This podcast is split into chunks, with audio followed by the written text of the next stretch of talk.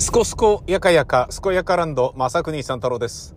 今日は、えー、午前中にですね、えー、家で仕事をして、で、午後になって、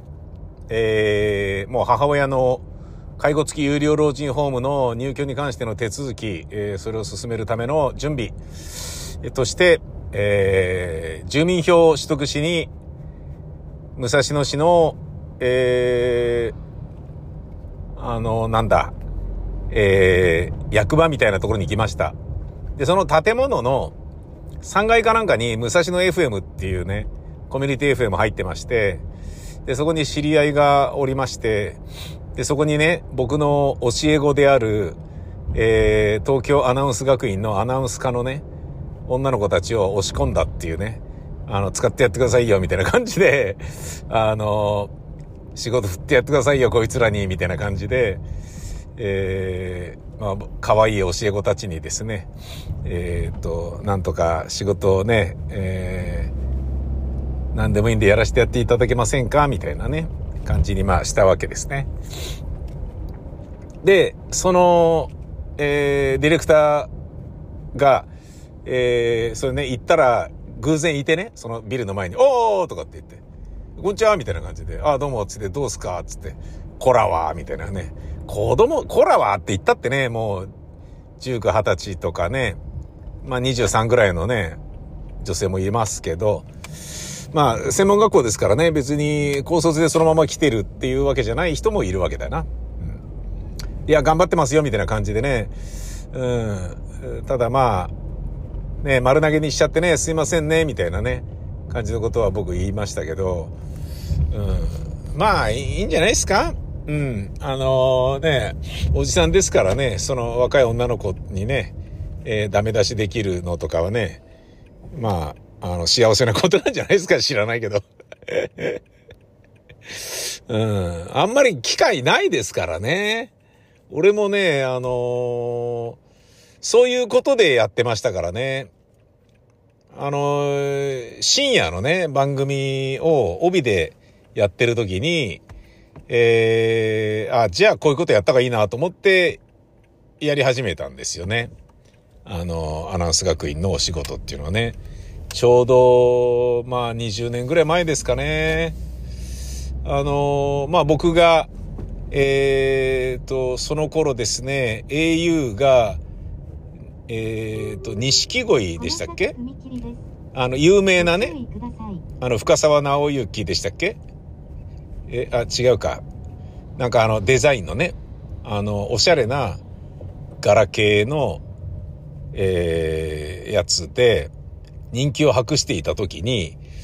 そこの、まあまだ今みたいにね、スマホっていうのがない頃で、で、ガラケーだけど、リッチコンテンツっていう単語があって、要は音声とか映像とかね、流せるよみたいな。ねまあ今ほどね、あの、通信速度速くなかったですけど、流せるってうんで、じゃあそれをね、あの、ポータルサイトみたいなの作って、面白おかしい、いろんなコンテンツをちょっと作って配信だ、みたいな。で、俺がね、あのそこにね、一丁噛みして、いろんなタレントとかね、えー、そこに繰り出して、あの、やってもらってね。で、事務所にもね、人力車とかにも手伝ってもらって、トランクドラゴンとかね、それお願いしてやってたりっていうことがあったんですけど、あのー、その、えー、頃というものは、えー、まあ、ね、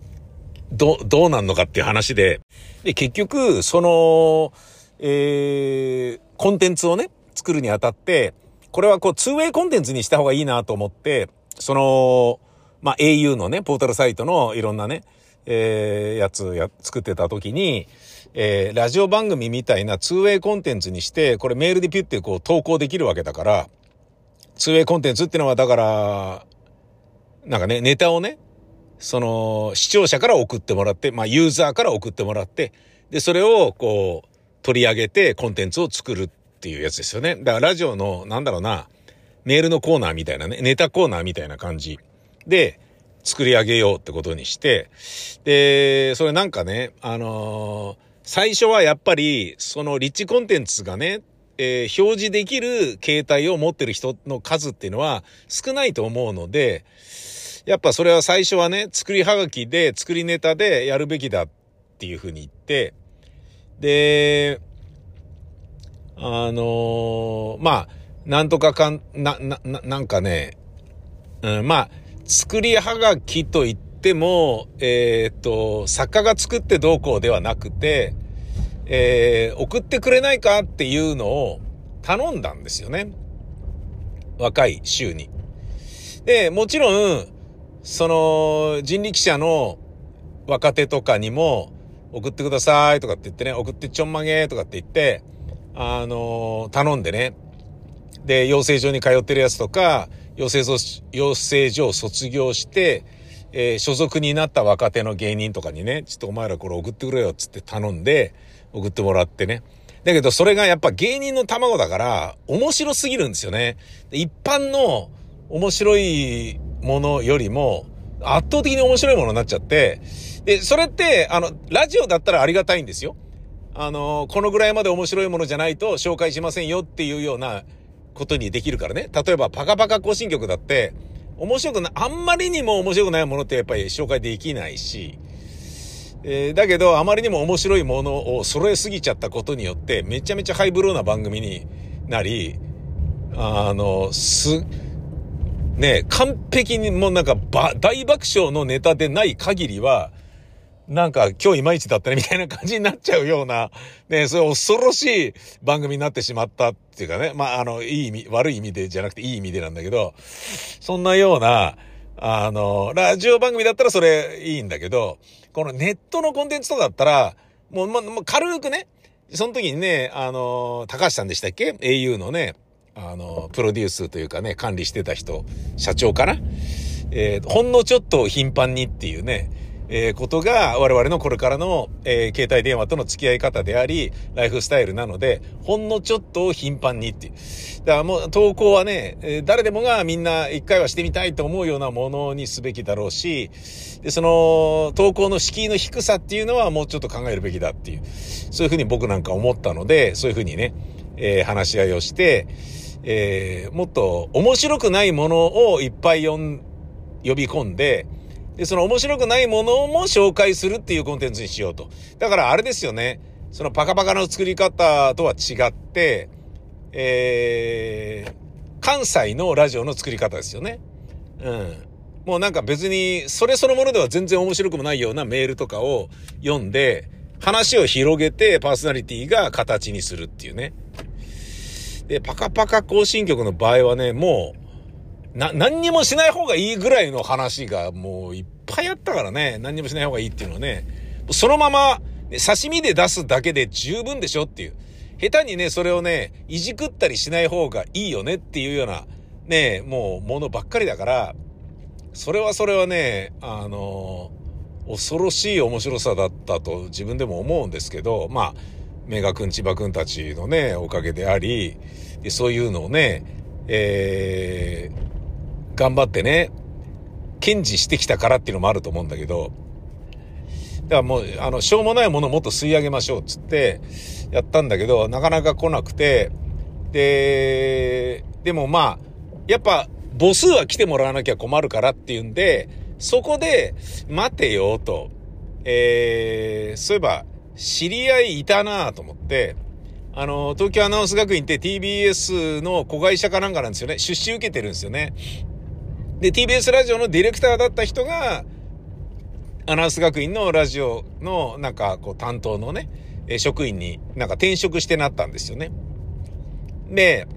あの、家とか買って、おい、なんか、穴学行った誰々、家買ったらしいよとかって言って、ディレクターじゃ絶対買えないのに、すごいねとかって言って、専門学校の先生っていいのかねみたいな 話になって、みんなに羨ましがられていたっていうようなことがあったんだけど、で、そこにね、あの、なんか、なんだっけな、なんかね、あの、体験入学かなんかの特別講師みたいなのを頼まれて行ったことがあって、そこで面識があったんで、えー、あ、そうだ、あと、えっ、と、美術、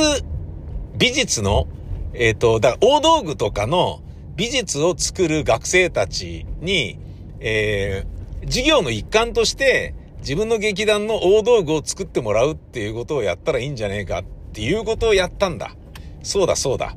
うん。で、それをやるためには、やってもらっ、あの、授業やってた方が、そういうの頼めていいんじゃないですかみたいな感じでうまいこと口説かれたっていうのもあったんだけど、でも、それと別に、えー、そのね、au のポータルサイトのネタコーナーに、えー、芸人の卵ほど面白いネタじゃなくていいから、何でもいいから送ってくんないっつって、で、ちゃんと当たるものは当たるからっていうんで、おね、あの、学生にお願いしてさせていただけませんかみたいな感じで穴学に持ってったんだ。それが最初だったんだよね。で、穴学のね、学生たちにもバーッと送ってもらって、今だったら、まあ、あの、かなりの頻度で当選する確率だって高いから送ってみたらどうみたいな感じで、そのね、えっ、ー、と、中継ぎしてくださった方が、あの、やってくれて、で、それで、あの、まあ、一個ね、貸しが、借りができて、で、その次に、えー、自分がね、40歳になったぐらいの時に、あの、ちょっと先生やってもらえませんかみたいな感じで言われて、でも断れなくなっちゃったっていうような流れだったんですよね。で、まあ仮があったっていうのもあったんだけど、その時に、あ、これやってもいいかなって思ったのは、40歳ぐらいの時に深夜放送の、えー、40なのにですよ。40歳になったのに深夜放送で、えー、デイリーの番組だったのね。で、やっぱ若い人たちの感覚に触れてた方がいいだろうなと思って、でそういう先生業務ってやれば、ね、あのー、いろんなね、和慶種のね、感覚を多少はね、触れることができるだろうと。だってそれ以外で我々がそういうのに触れるっつったらさ、お金出してキャバクラ嬢とおしゃべりさせてもらうぐらいしかないじゃないですか。で、キャバ嬢なんかおっさんのね、相手の仕方が慣れてるわけだから、リアルな自分たちの姿を出すとは思えないし、じゃあそれ以外の人で、ね、どうやったら若い、若コードに触れ合えるのかっつったら、ね、触れ合う機会なんかないんだからさ。したらね、まあ、お金もらえてね、まあ多少だけどね、多少だけどお金もらえて、その、先生っていうことをや、講師ってことをやれば、あの、ね、いろいろ理解できて面白いんじゃねえかっていうことでやったんですよね。うん。で、それがね、最初なんですよね。で、そこからもう20年ぐらいやってるんで、結構まあ先生業務、ね、結構長いぜっていう、まあそれあの人力車の方もそうですけどね。あと全然関係ない。なんか別の場所のなんかね、演劇教えるのとかも、なんかね、やったことあるな異様にね、給料が安くて、でもう半年でお断りしちゃったもんななんか。あそこでね、やる、な、いや、なんかそう、やる、そんなね、もう、毎週そこで抑えられるような、だったらね、開けといて別の仕事のために、あの開けといた方がいいっていうぐらいの安さだったから、勘弁してくださいみたいな感じだったからもうやめちゃったけどね。うん、でもね、あのそういった流れでね、えー、まあ、続いてはいるんですよね。で、そんな流れの中でね、あのー、穴学のね、えー、人たち、ね、もうずっとね、20年ぐらいやってんだけど、で、面白い人とか、喋りが達者な人とかね、あこういうやつの番組あってもいいんじゃないかなって思うようなものいっぱいあるんだけど、それでも、やっぱり卒業するときに、あのー、レギュラーの仕事がないと、就職しちゃったりするんですよね。親からね、帰ってきなさいとか言われちゃったりね。だけど、ありえないじゃないですか。専門学校、卒業と同時にレギュラー番組が2本始まるなんてことはあるわけないわけで。っていうことは、ねえ、だけどそういう理由でみんな辞めてっちゃったりするんですよ。夢を諦めちゃったりするわけですよ。なんだこれと思って、で、もうちょっと、俺みたいにね、バイトしながらでもいいから、ちょっと投資する時間を、とかを作って、やりゃそれでいいんじゃねえかって思うんだけど、なかなかね、やっぱ地方から出てきた人とかはね、親にね、帰ってらっしゃいみたいなこと言われちゃうとね、それまでだったりするから、うーん、うーんっていうのがあってね。だけど面白いね。で、ルックスもね、もう、あの、美しい、可愛らしい、なんだろうな、まあ、女の子とかもいっぱいいるわけですよ。やっぱ、ね、あの、4年生の大学行けなかったけど、本当は女子アナになりたかったみたいな人たちだから、うん。あの、まあだから学力を除けばね、もうルックスは何ら遜色ないっていうような人たちばっかりで、もうね、せがれの嫁に欲しいっていう人たちばっかりなんで、それはね、あの、なんとかね、出て欲しいなって活躍の場をね、作ってあげられないかなみたいなこと思ってたのね。で、ちょうどね、そういう、あの、武蔵野 FM の人がね、実は僕のラジオ番組を、えっ、ー、と、めちゃめちゃコアなファンとして聞いていて参考にしてね、ああいうこと俺もできねえかなとかっていうのをね、散々やってたらしいんで、ああ、そんなんだったらっつって、まあ、会いに行って、えー、で、こういう教え子いるんですけど、ちょっと紹介していただけませんか？みたいなね。仕事振っていただけませんか？みたいな感じのことをね、言ったんですよね。で、で、それはね、その、武蔵野 FM 的にはね、その、そういうことをこの人が言ってるのを飲めば、この人がうちでね、生放送とかや、やってくれんじゃね？みたいなものとかあったのかなとかちょっと思ったりなんかして、てかそういうようなことも結構言ってたんだけど、あの、俺はもうなんかね、引き継いだらもうそれ気になってたんで、今日久しぶりに再会した時に、ちょっとね、気、気まずい感じもあったんだよね、なんかね。丸投げしちゃってごめんなさいみたいなところもね、その後何も言ってなくてごめんなさいみたいなところもね、ちょっとあったことはあったんで、複雑な気まずさはあったんだよね。うん。まあね、でもなんか聞いたらね、昨日誰々が来て、うん、なんとかだったんですけどね、頑張ってるんですけどね、みたいなこと言ってて、まあ一つよろしくお願いします、みたいなね。そんなことが、まあ、午後あって、で、あの印鑑証明持ってるから、印鑑登録カード持ってるから、お袋の実印の印鑑証明は取ることができたんだけど、住民票は委任状がないとダメで、えー、それ、ああ、そっか、つって、で、結局取れないからね。で、じゃあ、つって後でまた来るか、つって、まあ、要は、今日面談なんで母親に会うから、そこでサインもらって、で、その後行って、えー、住民票取ることができたんですけどね。その、えー、面談というのも、まあ、無事済みまして、えー、まあ、オーディションにね、合格したということなのでしょう。うちの母親は。規制を上げなかったからね、合格ということになったんだと思いますけどね。まあね、ここでね、結構なお金をね、俺は振り込むことになるわけよ。ドキドキするよね。もう数百万だからね。うん。最初にそんなにでっかい金入れなきゃいけないだなんてキャーって思うんだけど、もうしょうがないよ。契約だしね。うん。で、やっぱり、まあね、当たり前だけどね、その、ついの住処になる可能性もあるわけだからさ、それはね、お互いがね、ちゃんと傷つけ合うようなことにならないようにね、ちゃんと確認しながらね、うん、あの、進める必要がありますよね。で、母親の、えっ、ー、と、お刺身食べられますか？とかね。あと、えー、なんだろうな。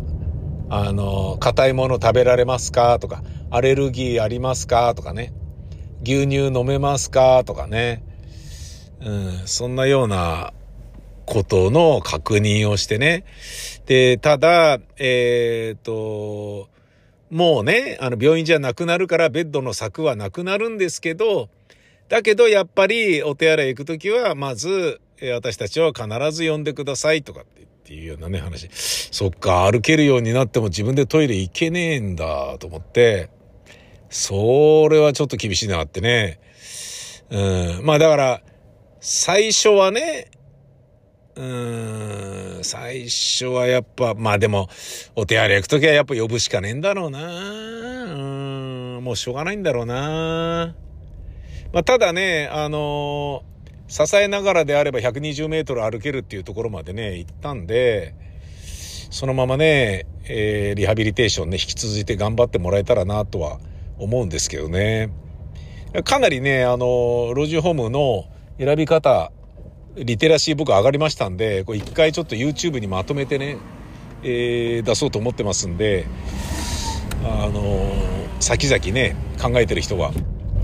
OT とかね、OT いるんだとかね、そんな、なんか24看護なんだとかね、そういうなんかこう、スラング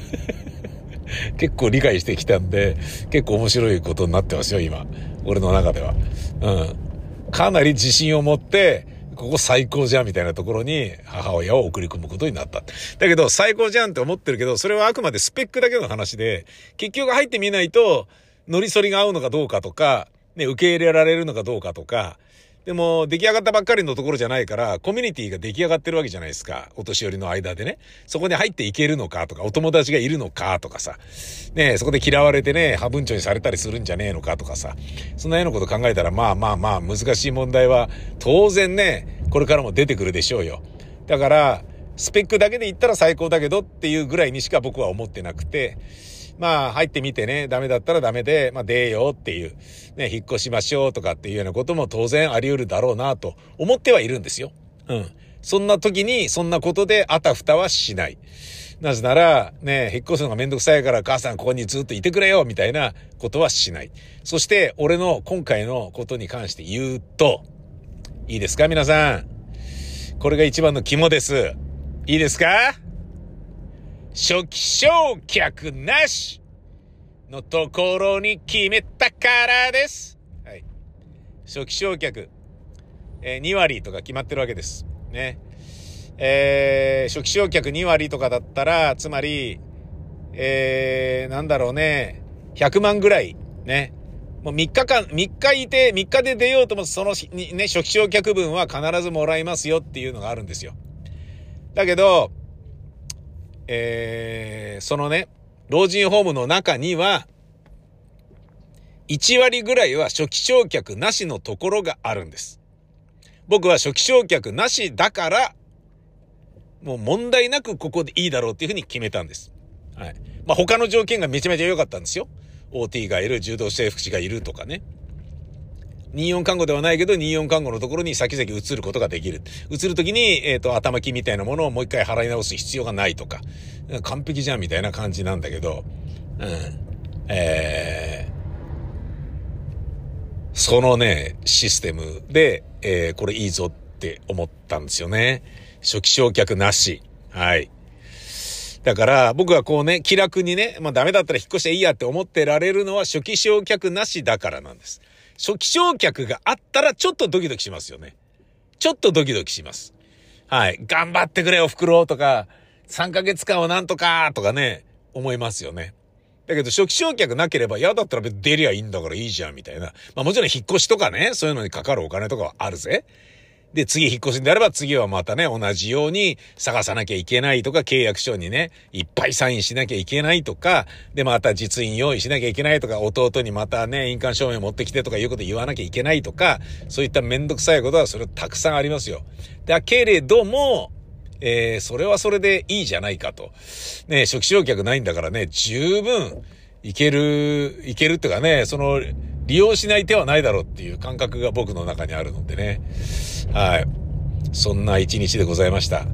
なのに僕はこうのんきに話してるけど、実はね、強い耳鳴りがガンガンにしているのです。えー、それがね、今日一日ね、耳鳴りが全然収まらないので、めちゃめちゃ気分が塞いでました。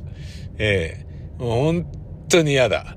本当に嫌だ。もうどうしてくれるのみたいなレベルで、やだ。やだやだやだ でもさ、